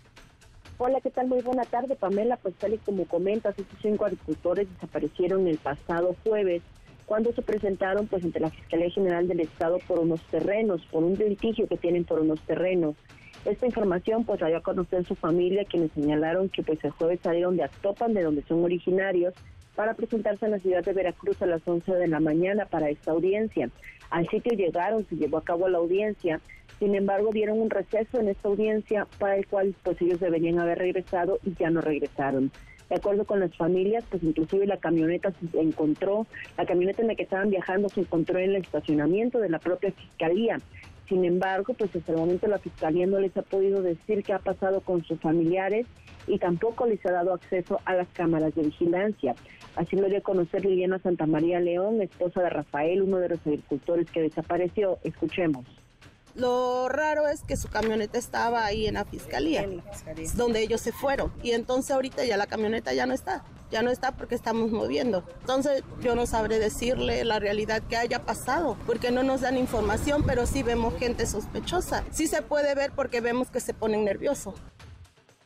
Cabe señalar que las familias pues se han indicado que inclusive pues ha habido malos manejos por parte de la Fiscalía General del Estado, a quien dicen pues se ponen nerviosos, como ya como ya escuchábamos. Además, bueno, está ese reclamo de que no les quieren dar acceso a las cámaras de vigilancia. Los desaparecidos son David Hernández Aguilar, Rafael Montiel Cervantes, José Juan Montiel Cervantes, Lorenzo Ortiz Báez y Jesús Cervantes Grajales.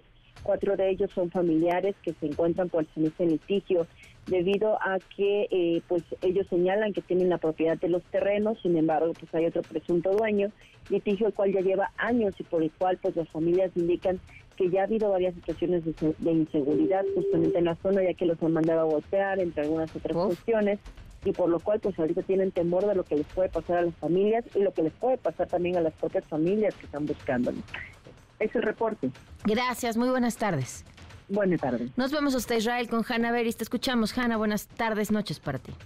Buenas tardes, Pamela, a ti, a nuestros oyentes. Buenas noches, hay que decir ya en Israel. Les cuento que hoy tuvo lugar una votación en la Knesset, Parlamento de Israel, en la que por 99 votos a favor de un total de 120 legisladores que tiene la Knesset, se aprobó una declaración en contra de un reconocimiento unilateral de un Estado palestino independiente. El primer ministro Netanyahu lo presentó como una muestra de unidad del Parlamento en este tema eh, que tanta discusión despierta que ha despertado durante mucho tiempo en Israel y que despierta, por supuesto, en la región y en la arena internacional. Pero el jefe de la oposición, Yair Lapid, eh, le retrucó a Netanyahu, le dijo, no, no, en absoluto, no estamos unidos en este tema, yo voté a favor de esta declaración porque me opongo a pasos unilaterales, por eso mi partido todo, dijo Yair Lapid, votamos así, pero somos conscientes de que usted ha presentado esta propuesta, le dijo Yair Lapid, porque quiere desviar la atención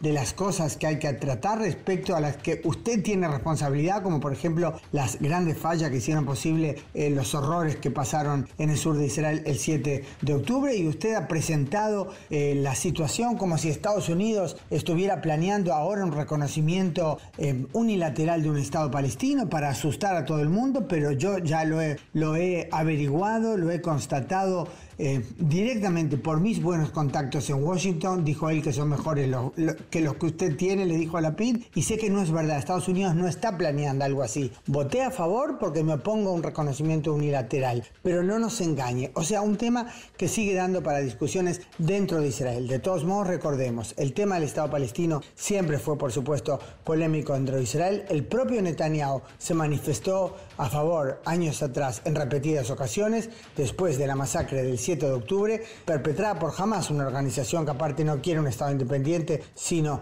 destruir a Israel y construir un Emirato Islámico. El tema concreto eh, de un Estado palestino en el terreno no es la solución al conflicto actual. Hasta aquí mi reporte, Pamela. Gracias, Hanna. Buenas tardes. Una vuelta al mundo del deporte. El marcador de Rosa Covarrubias en MBS Noticias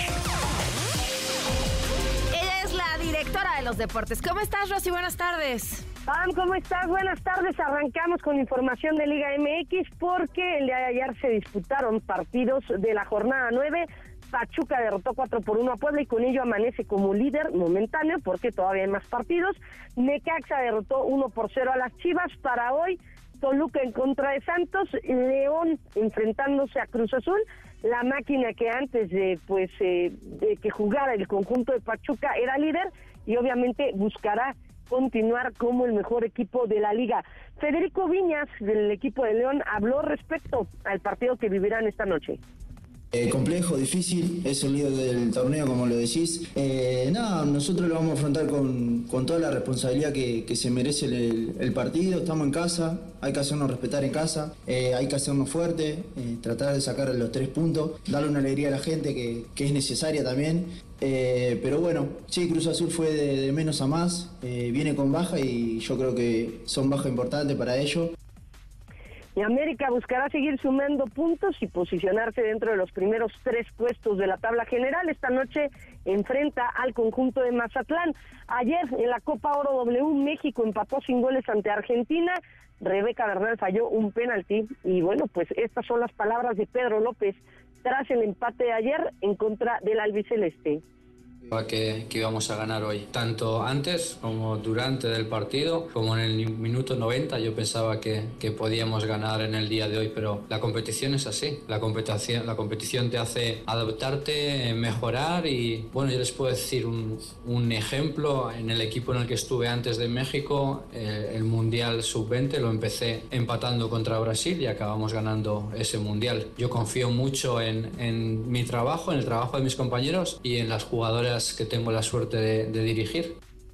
Y en el otro partido de este grupo, Estados Unidos goleó 5 por 0 a República Dominicana. Tam ya arrancaron los test en Bahrein de la Fórmula 1. Max Verstappen fue el más rápido el día de hoy con una vuelta de 1 minuto 31 segundos, 344 milésimas. Norris fue segundo. Checo Pérez no participó en el primer día de los test de pretemporada, pero su nombre salió a la luz debido a que fue captado con fotografía platicando con Toto Wolf, el jefe de Mercedes. Así que bueno, pues por ahí podría haber algo, seguramente porque el próximo año Lewis Hamilton deja el asiento de Mercedes para irse a Ferrari. Aún falta una temporada, pero bueno, las pláticas y las negociaciones podrían ya haber comenzado. Pam, la información deportiva. Gracias, Rosy. Buenas tardes. Buenas tardes. 5 con 23. Quédate en MBS Noticias con Pamela Cerdeira. En un momento regresamos. Estás escuchando MBS Noticias con Pamela Cerdeira. 5 de la tarde con 26 minutos. Han pasado ya días de este de estos acuerdos de paz entre dos grupos del crimen organizado en Guerrero y, muchas cosas han pasado desde de esas, de esas esperadas treguas. Le agradezco mucho al obispo emérito de Chilpancingo, Chilapa, Salvador Rangel Mendoza, que nos acompaña en la línea. Gracias por estar aquí. Buenas tardes. ¿Qué dice? Muy buenas tardes, Pamela. ¿Cómo están ustedes? ¿Cómo? Nosotros bien. ¿Cómo están ustedes? Eh, y, qué ha pasado al pasar de los días de esta esperada tregua? Bueno, que afortunadamente se hizo esta tregua eh, y hasta ahorita pues ya lleva por lo menos unos cinco días funcionando. Esperemos que vaya adelante. Ustedes saben que el problema que sucedió ahí en Chilpancingo es que se estaban peleando dos grupos las rutas tanto de los taxis como de las combis o las urbans.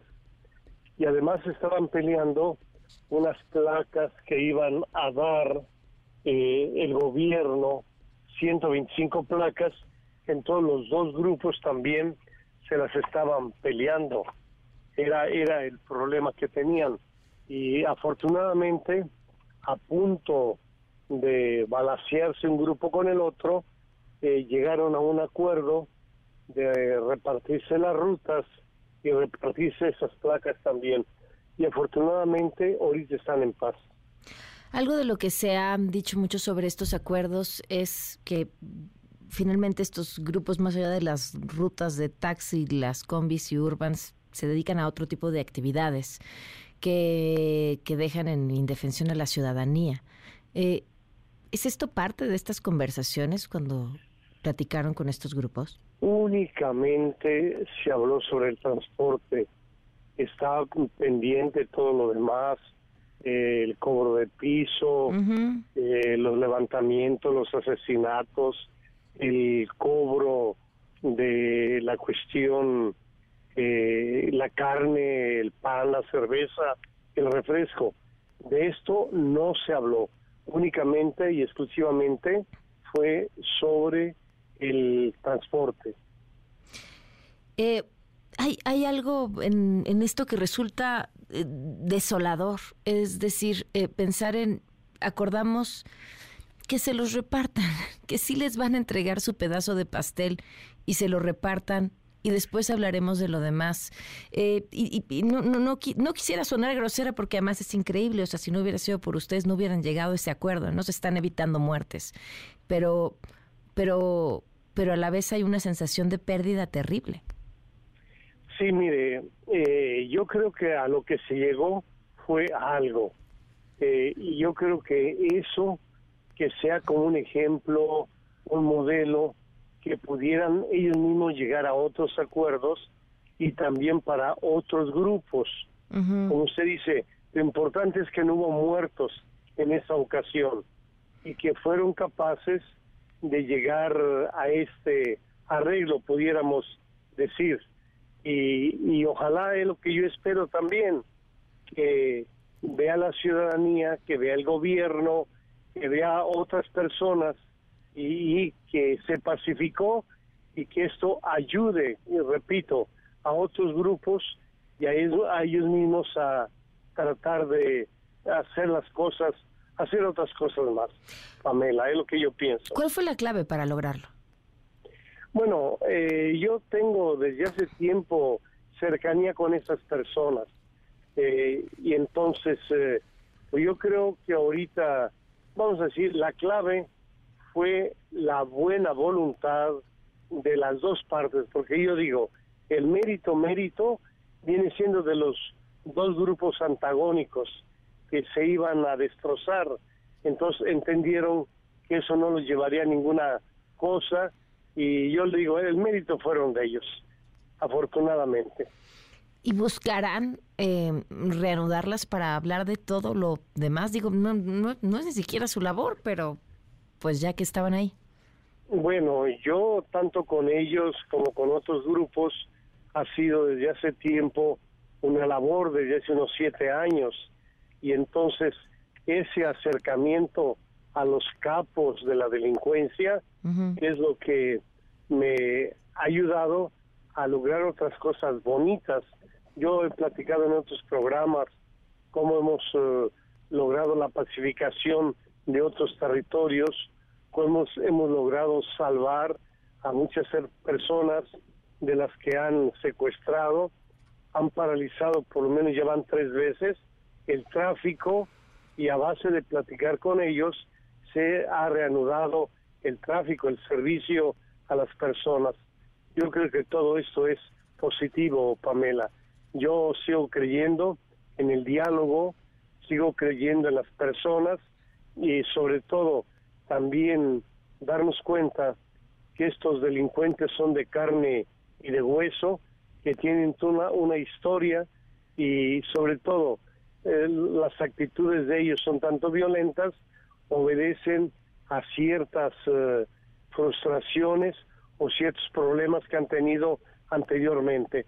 Por eso yo digo que incluso las autoridades del gobierno tienen que dialogar con ellos porque ellos son fruto también de una situación. Eh, y del abandono del mismo Estado, finalmente. Exactamente. Y yo tantas veces lo he dicho que los narcotraficantes eh, han ocupado eh, esos vacíos que el gobierno lo dejó, el abandono de las instituciones hacia la gente, eh, es lo que ha hecho que vayan creciendo los grupos delincuenciales, por decirlo así. Y de hecho, en muchas partes, por lo menos en Guerrero, le tienen más afecto, más cariño a los narcotraficantes y más confianza que al mismo gobierno. Sí, eso es brutal. ¿Reaccionaron em, o se acercaron a ustedes las autoridades estatales? No, no, no, no, no. Eh, la gobernadora solamente cuando anduvo en, anduvo en campaña se acercó con nosotros y prometió y públicamente eh, lo hizo porque anteriormente con otros gobernadores existía una subsecretaría de asuntos religiosos y con ellos nos acercábamos al gobierno, pero en tiempos de Astudillo, el gobernador anterior, suprimieron, y creo fue un coraje del secretario de gobierno, suprimieron esa subsecretaría y entonces eh, es lo que yo les he pedido, ¿por qué no vuelven a restituir esa subsecretaría? Porque todos podemos ayudar en esa cuestión de construir la paz que estuviéramos de acuerdo, que estuviéramos en paz. Yo creo que todos tenemos una finalidad, el bien de la gente, el bien común, y es a mí lo que me gustaría también, cooperar todo lo que sea posible. Pues sigamos hablando y muchas gracias por habernos tomado la llamada. Bueno, muy bien, que Dios los bendiga, hasta luego. Buenas tardes, el obispo emérito de Chilpancingo, Chilapa, Salvador, Rangel Mendoza. Vamos a una pausa y volvemos. Quédate en MBS Noticias con Pamela Cerdeira. En un momento regresamos. Estás escuchando MBS Noticias con Pamela Cerdeira. La información alrededor del mundo con Fausto Fretelín. Fausto, ¿cómo estás? Muy buenas tardes. Desde un mejor lugar, Fausto. Gusto de saludarte, Pamela, como siempre. Bueno, como generalmente son los lunes, pero hoy, hoy fue la excepción. Ya ¿Cómo sé. te va? Muy bien, cuéntanos. Mira, pues eh, las últimas horas, eh, Pamela, se está agravando la situación ya de lo que es una crisis humanitaria en la franja de Gaza. Eh, y creo que aquí lo, importante, obviamente, es la vida humana y particularmente de la gente inocente. Eh, aquí lo importante es, hay, hay que ver, Pamela, eh, la, yo diría la descomposición del Consejo de Seguridad de Naciones Unidas. El día de ayer, eh, Estados Unidos, pues prácticamente veta una resolución que pedía el alto el fuego, pedida por Argelia, y que de alguna forma de los 15 miembros del Consejo de Seguridad, 13 votaron sí a favor. Eh, Reino Unido se abstuvo y con eso, y más que con eso, el voto en contra de Estados Unidos, lógicamente, pues se viene abajo esa iniciativa que creo que es importante llevarla a cabo, porque hay que, hay que ver que mm, de alguna forma lo que también se está generando es precisamente una escalada peligrosa en la región de Medio Oriente. Primero, eh, yo creo que es importante, sí, reconocer que el 7 de octubre fue un ataque terrorista de Hamas. Eh, segundo, eh, si las cifras eh, de los 30 mil muertos en la franja de Gaza son ciertas, es una tragedia, una tragedia mayúscula, porque no todos ellos son, son mi- miembros del grupo Hamas. Un tercer elemento, Pamela, sería la cuestión semántica, es decir, cuando el primer ministro Netanyahu habla de que van a, van a ganar la guerra contra Hamas, pues en realidad es, es Israel el que tiene un ejército, pero Hamas son terroristas. Eh, es una guerra distinta, no es una guerra de dos eh, ejércitos, en donde inclusive en las guerras hay ciertos principios que se tienen que respetar. Los terroristas eh, actúan precisamente bajo la sorpresa, sin escudos, sin bandera, y en ese sentido va a ser muy difícil que termine una guerra y de alguna manera ganándola Israel. Hay un sondeo del Instituto eh, Demócrata de Israel en Jerusalén, en donde habla de que el, el 38.3% de los israelíes encuestados considera que la victoria es, es probable, pero un 55.3% la considera que no es probable o prácticamente imposible. Entonces, eh, aquí lo, lo importante, creo yo, y un cuarto elemento a considerar, Pamela, es que Israel es, la, es una democracia y tiene obligaciones. Jamás son terroristas, nunca van a cumplir los principios. Y yo creo que eh, aquí sí es importante decir que eh, la crisis humanitaria mm, básicamente va a ser muy grave o está siendo muy grave, porque en realidad Israel y la ONU han roto, eh, han roto puentes, puentes de diálogo, puentes de cooperación, por diferentes motivos, pero creo que es importante llamar a la reflexión y, apelar precisamente a la necesidad de que estos organismos multilaterales ah, llamen a el respeto a los derechos internacionales y sobre todo a la vida de las personas. A ver, era lo que te quería preguntar. Entonces, eh, decías, o sea, Israel es una democracia, tiene que cumplir con ciertas obligaciones, el otro grupo es un grupo terrorista, y entonces, ¿en quién cabe, en, quién esperas o que quepa la cordura o quién tendría que hacer que se lograra eso? Cuidar a las eh, personas que no están involucradas en, que, que pues prácticamente quedan en medio del fuego, ¿no? Sí, Mira, el primer ministro Netanyahu, evidentemente, el día en que vamos a poner un escenario, se solucione este conflicto, es decir, culmine eh, esta, pues esta guerra, eh, Netanyahu va a tener eh, va a tener que rendir cuentas a la justicia por diferentes motivos, particularmente qué ocurrió el 7 de octubre y por qué hubo fallas de inteligencia un segundo elemento, y no menos importante, sino al contrario, yo creo que más importante también, o igualmente importante, es esta investigación de pues eh, de, organismos y de, de, abogados sobre posibles delitos de guerra, crímenes de guerra, tanto de una parte como de la otra, por supuesto, ¿no? Aquí no estoy, aquí no se trata de defender a una de las partes, yo creo que lo que se tiene que defender es a las víctimas porque es, sobre todo las víctimas inocentes, son precisamente eh, la carne de cañón, son de alguna forma las, eh, las que más sufren este conflicto eh, entre ambas partes. Entonces yo creo que debe de despertar la cortura de una democracia, de una democracia que tiene que analizar la realidad de lo que está ocurriendo. Fíjate, Pamela, el, antes de, del 7 de octubre, la zona de Rafah, que es la frontera con Egipto, en donde se están concentrando pues eh, muchos eh, eh, palestinos, habían, ahí habitaban 300 mil habitantes palestinos, 300 mil. Y a partir del 7 de octubre se han ido desplazando hacia esa zona y en este momento hay más de 1.5 millones.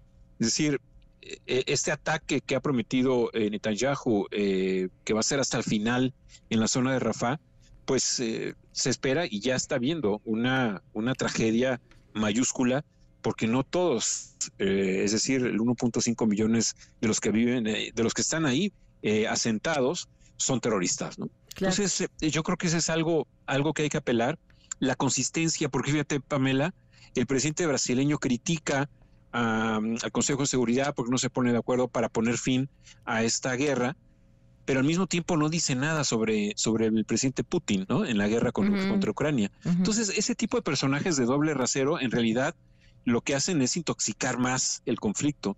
Se necesitan líderes, se necesita pues eh, la, mm, alguien que apela al derecho internacional y ahí pues eh, Estados Unidos está de alguna forma jugándose hasta la final el apoyo a Netanyahu, pero eh, pues bueno, Biden, Biden se va a presentar a las elecciones en noviembre de este año y ya la demografía juvenil universitaria en Estados Unidos, parte de ella que votó hace tres años por él, cuatro años por él, pues ahora va a cuestionar y le puede costar inclusive la propia presidencia. Claro. Pues Fausto, muchísimas gracias por, por, tu opinión. Te esperamos de regreso pronto. Sí, ya nos vemos por ahí el lunes. Gracias. Un abrazo. Un abrazo. Son las 5 con 43. Quédate en MBS Noticias con Pamela Cerdeira. En un momento regresamos. Estás escuchando MBS Noticias con Pamela Cerdeira. 5 de la tarde con 46 minutos. Saludos a quienes nos están acompañando a través de la mm, transmisión en YouTube. Si se meten a MBS Noticias, ahí nos escuchan. Y si no están conectados, si nos están escuchando por otra vía, también préndanle porque nos van a ver. Y, traigo compañía súper interesante. Pero antes de eso, gracias a Manuel, dice, triste realidad, México, país de desaparecidos y fosas clandestinas, a lo que hemos llegado, eh, se ha normalizado la barbarie, Iker, eh, mm, órale, me dijo bien feo, no lo voy a repetir porque pues qué necesidad, ¿verdad? gracias. o no. Muchísimas gracias a las personas que están ahí escribiendo. Ahí estoy atenta a sus comentarios. Bonitos o feos, pues da igual, ¿verdad? Ahora que, ¿sabes qué? Este, Iker, te voy a mandar a... um, a un vikingo y a una vikinga que me van a defender con sus espadas medievales y lo que sea que traigan. Nos acompañan hoy Daniel Valderas Jiménez, organizador del Festival Mundo Medieval eh, y músico también. ¿Cómo estás? Bienvenido. Hola, ¿qué tal Pamela? Gracias. ¿Tú qué eres? Porque tú no eres un vikingo. No, eh, mi personaje es ser un juglar, un músico de la Edad Media. Ah, ok. Eh, Lourdes Ortiz Monroy, ella es una vikinga. ¿Cómo estás? Bien, muchas gracias. Y Miguel Ángel Maya Salcedo, vikingo. Vikingo, ¿Cómo gracias. estás? Muy bien, gracias. A ver, enséñame tu, presúmeme tu traje. Dime qué, qué es todo lo que traes puesto. O sea, lo, tratemos de describírselo al público. Claro. Eh, es una armadura hecha de piel, Ok. un cuerno para... A ver. Sac- Aquí está el cuerno. un cuerno. ¿Hecho de qué? ¿Es cuerno, cuerno, Sí, cuerno, cuerno? exactamente. Ok. ¿Con esto le soplas? Así es. ¿Puedo? Claro que sí. ¿Sí? No te contagio de... No, sé, es que tú, porque traigo un fuego, no voy a decir. La de malas. ¿Sí, puedo? Mejor Sí, sí, sí, sí, sí, soplale. Oye, ¿y tu armadura pesa mucho? Bueno, ok, ¿qué más traes? Espada, escudo, eh, hacha, mis bolsitas A para ver, guardar. ¿trae- ah, ¿traes la espada ahí? Sí. A ver, ya a veces salió, va por la espada. Ah, no, aquí está. Ay, no, y tu- a ver, y préstame tu escudo. Mi escudo, ok. El, el como casco, ¿no? Pero está hecho de piel. Sí, Qué es elegante óvalo. está. Sí. Ok. ¿Y tu espada, la espada corta? No. Ah. No, no, es de, eh, Ah, ok. Uy, el escudo pesa un Sí, chorro. sí, sí, sí pesa. ¿Y cómo cargas todo esto? ¿No te cansas horrible? No, ok. A ver, ellos están aquí porque va a ser este festival del que ahorita vamos a platicar, Mundo Medieval en la Marquesa. Pero yo les preguntaba, y, quería un poco entrarle por ahí al tema, eh, ¿qué es toda esta cultura alrededor de- del mundo medieval? Porque me, me contabas, Mauricio, la gente va, digo Daniel, perdón, eh, la gente va disfrazada al festival. Sí, es una invitación a vivir en primera persona una, una película o un cuento, digamos, medieval. O sea, ¿no? Como comentábamos hace rato, no- a todos nos gusta mucho, crecimos con la fascinación sobre otras épocas y otros mundos que nos han contado. Entonces, muchos entusiastas eh, de, que, de esto decidimos que, que no nos contentábamos con ver la- una película, sino que quisimos verlo en, en carne propia, en primera persona. Ajá. Es una, es una opción de entretenimiento cultural, es todo. No estamos representando absolutamente nada que no sea, digamos, eh, eh, que no se entienda como que queremos ser a- al- a- alguien, este... ¿Por qué te preocupa que se entienda eso? Porque nos han comentado muchas veces que Ajá. por qué siendo mexicanos representamos una persona de otro país. ¡Ah, qué azotados! Ok. Sí. Entonces Ok. nosotros siempre aclaramos, es por diversión, nos reencanta. Ajá. No desconocemos nuestros orígenes, No, porque bueno, nuestro o sea, país pero, es- yo digo que es el más hermoso de los que conozco, es el más hermoso del mundo. Pero nos gusta. Entonces lo hacemos y a la gente le encanta caracterizarse y vivir un fin de semana escuchando sonidos distintos a los que escuchamos todos los días, tomando be- bebidas como la hidromiel, que es diferente a todo lo que probamos, viendo colores, eh, ve- vestimentas ¿Qué es, qué es la distintos. hidromiel? La hidromiel es la bebida de los vikingos. ¿Y qué? ¿Cómo se prepara? o? Pues mira, ya ves que el vino se hace con las uvas. Ajá. Pues en la, en la, en los países nórdicos no, no se dan las uvas por, el- por las condiciones que hay Ajá. allí. Entonces lo que hacen es con la miel, fermentan la miel con el agua a determina, con unos determinados este, grados y recetas, todo eso, y crean el vino de la miel. ¿Y eso es la hidromiel. No, no, si nunca la has probado, de verdad, prevé y pruébala. Es riquísima. Oye, a ver, ¿y traes un instrumento? ¿Qué es esto? Yo en este momento traigo una gaita. Ah. eh, la- eh, no es la gaita escocesa que todos conocen, porque hay muchas gaitas.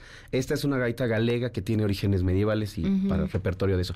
Es lo que escuchan también las personas cuando vayan al festival. Van a escuchar grupos de gaitas, percusiones, eh, este, fídulas, flautas, cosas que no se conocen, no se escuchan también. Lourdes, cuéntame, ¿tú, ¿tú cómo empezaste en esto? ¿Cómo empecé? Justamente así, por amor a la época medieval, querer ser una princesa, pero de princesa pues me fui a, a una vikinga. Oh, ¿Por qué? Sí, Por la inspiración, la inspiración. Todos amamos a, a la Gerta y todas queremos ser como la Gerta. A ver, ¿qué traes tú? Yo traigo igual un cuerno, pero este cuerno es para beber. Ah, eso está, eso está elegantísimo. Aquí te sirven en el cuerno. Exactamente. Pero este, este cuerno es de acrílico. El tuyo sí me dijiste que era cuerno, cuerno. No, también es un cuerno real. Es un cuerno real. Sí, sí, pero trabajado. Igual por todos los artesanos que están dentro del Festival Medieval. Ok, pero acércate al micrófono porque Sí, sí, claro. te oía muy bien, pero no sé si la gente también. Claro, Ok, ¿qué sí. más traes? ¿Qué traigo? Mi espada, igual. Oh, sí, Sí, está un pesa un pesada. chorro. Mira, va subiendo Ana Francisca Vega y nos ve así del lado del cristal que les digo, y estoy yo armada. Ana, voy a salir unos minutos tarde, no te importa, ¿verdad? Mientras traigo la espada. ¿Qué más traes? Un hacha. Un hacha, ok. Ay, también está Igual. pesada. Sí, sí está un poquito pesado nuestros instrumentos, pero la verdad es que la práctica eh, pues nos hace un poquito fuerte. ¿Qué haces tú en el festival? ¿Qué hago? Igual, hacemos combate medieval. Ah, Hacemos combate medieval, pero es escénico. ok. Claro, todo está Ellos sí que ensayado. se pueden combatir. Sí, sí, sí. No combaten entre ustedes, ¿o sí? Sí. ¿Sí? Sí. Ok. ¿Cuánto, a ver, acércate, vete si quieres a tu micrófono, por favor. este, y para que nos cuentes, ¿cu- ¿cuánto, cuánto tiempo le dedican a, a entrenar? Y de- debe ser cansadísimo, pues si sus armas pesan un montón. Sí, de- eh, entrenamos todos los días domingos, eh, aproximadamente unas cuatro horas. Ok. Sí, que sea todo, ahora sé que es coreografía, Ajá. para que no haya ningún problemita, un accidente. Ok, ahora cuéntanos entonces, Daniel, este, ¿cuándo va a ser? Eh, ¿Qué tienen que hacer para ir? El Festival Medieval de la Marquesa de Mundo Medieval es el 2 y 3 de marzo. prácticamente del próximo fin al que sigue, o sea, ya estamos a nada. Y aquí les vamos a dar por medio de ustedes cinco boletos dobles. Ah, qué bien, ok. Sí, sí. Las personas que están escuchando el programa y que les interese este festival, pues nos escriben al inbox de Mundo Medieval, mejor. Ok, ¿en Y- Facebook En Facebook, dónde? en Facebook aparece Mundo como Medieval. Mundo Medieval es la fanpage. Ok, Y también, y también en el Instagram como Mundo Medieval México. ok. Escriben y les respondemos ahí si está, si nada, más que se los escriben que, vieron- que escucharon el programa con, con Pamela y, y que escucharon el festival ahí y con eso ya les damos su- sus boletos. Vamos a Ok. dar cinco. ¿A qué hora empieza?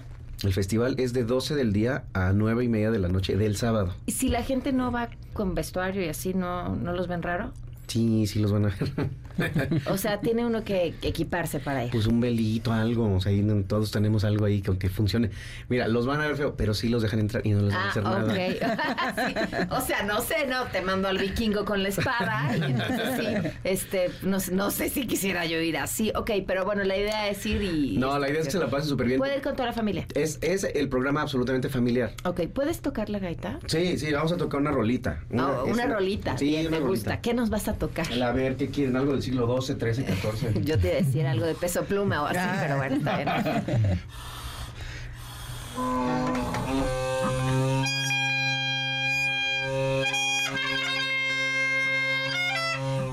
¿eh? No te preocupes. No, así ya estamos aquí con la consola, así de bájala, bájala, son un bájala. poquito caprichuditos. ¿eh? Ajá.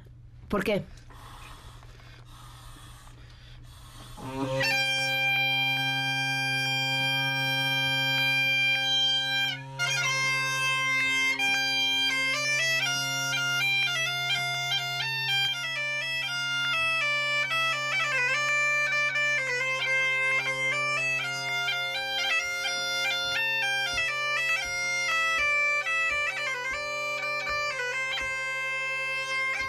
¿Cuántas personas esperan en el festival?